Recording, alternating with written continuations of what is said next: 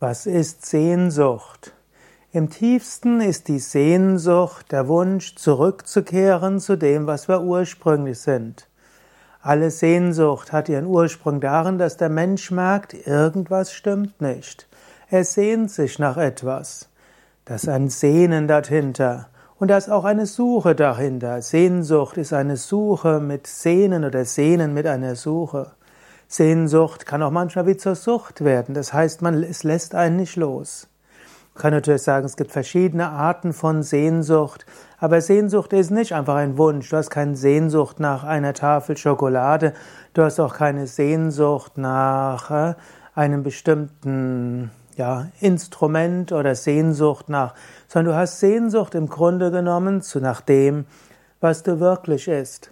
Was ist also Sehnsucht? Sehnsucht ist die, das Sehnen nach deiner wahren Wesensnatur.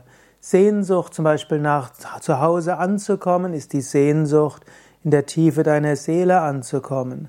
Oder die Sehnsucht nach Liebe soll heißen, du weißt tief im Inneren, hinter allem steckt die Kraft der Liebe.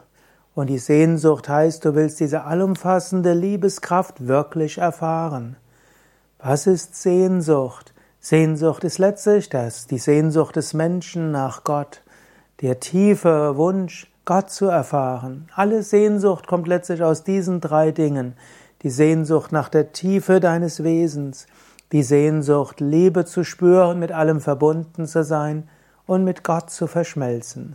Das sind die drei Grundsehnsüchte des Menschen, die letztlich alle Ausdruck der gleichen Sehnsucht sind.